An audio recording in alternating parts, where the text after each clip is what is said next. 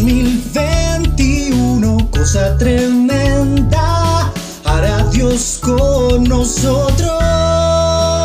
Iglesia Cristiana, Filadelfia, la Castaña.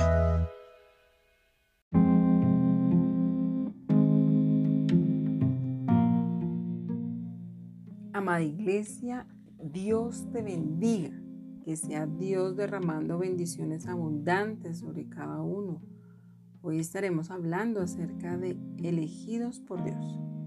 Y vamos a iniciar nuestro estudio de la primera epístola del apóstol Pedro, capítulo 1, versículos 1 y 2, que dice así.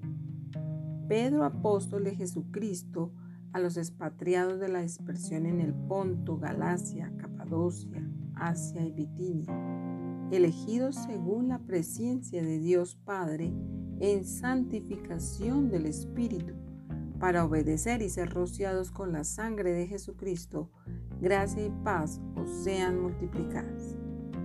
El apóstol Pedro inicia el estudio de su primera epístola indicando las personas a las que está dirigida la carta, a los expatriados de la dispersión.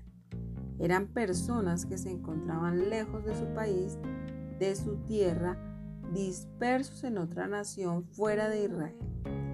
Ellos estaban en la península de Anatolia, en la región del Asia Menor, Ponto, Galacia, Capadocia, Asia y Bitinia, ubicados entre el Mar Negro y el Mar Mediterráneo.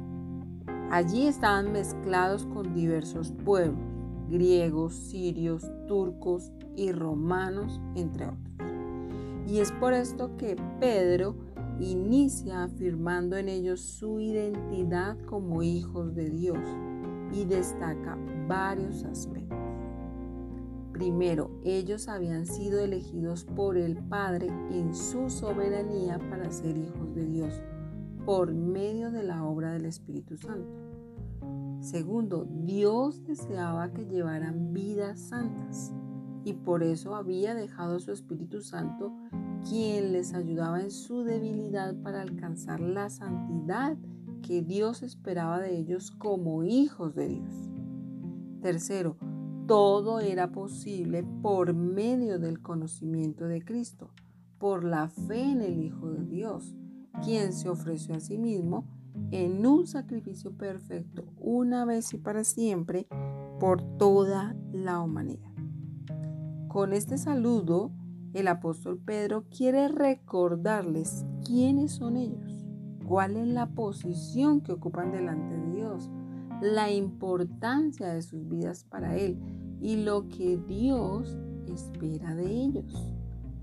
Vidas en santidad, obediencia a su palabra, que se acercaran a la salvación que Dios ya había preparado para ellos, que disfrutaran de su gracia y que sus corazones fueran llenos de su paz como resultado del regalo de la salvación.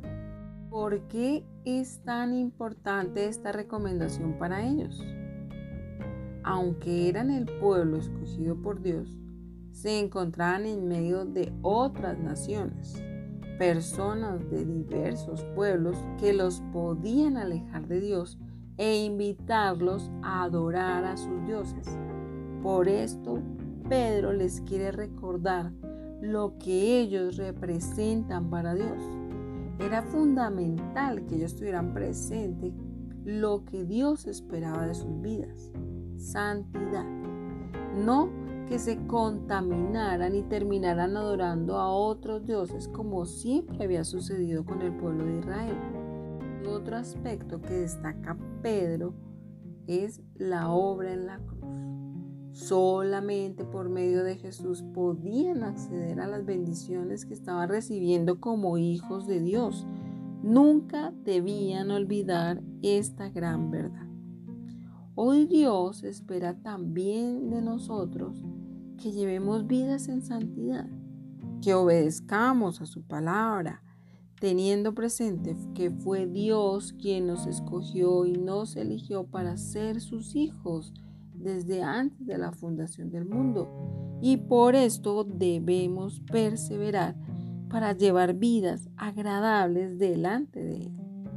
Hoy quiero invitarte para que me acompañes a orar a Jesús y darle gracias por su obra en la cruz, por el regalo de su salvación que nos permite recibir todos estos beneficios. Padre, te damos gracias en el nombre de Jesús por tu amado Hijo. Gracias, precioso Jesús, por tu gran amor, por tu salvación, por tu obra en la cruz. Gracias, precioso Jesús, porque solamente por medio de ella podemos acercarnos al trono de la gracia para recibir bendición, para poder caminar en vidas que agraden delante de Dios. Ayúdanos cada día a obedecer y a guardar tu palabra, a perseverar mientras permanezcamos en esta tierra, Señor. Que si te seguimos será cosa tremenda la que tú harás con nosotros hoy. Te amamos, Padre, te amamos, Jesús. Amén. Amada iglesia, Dios te bendiga.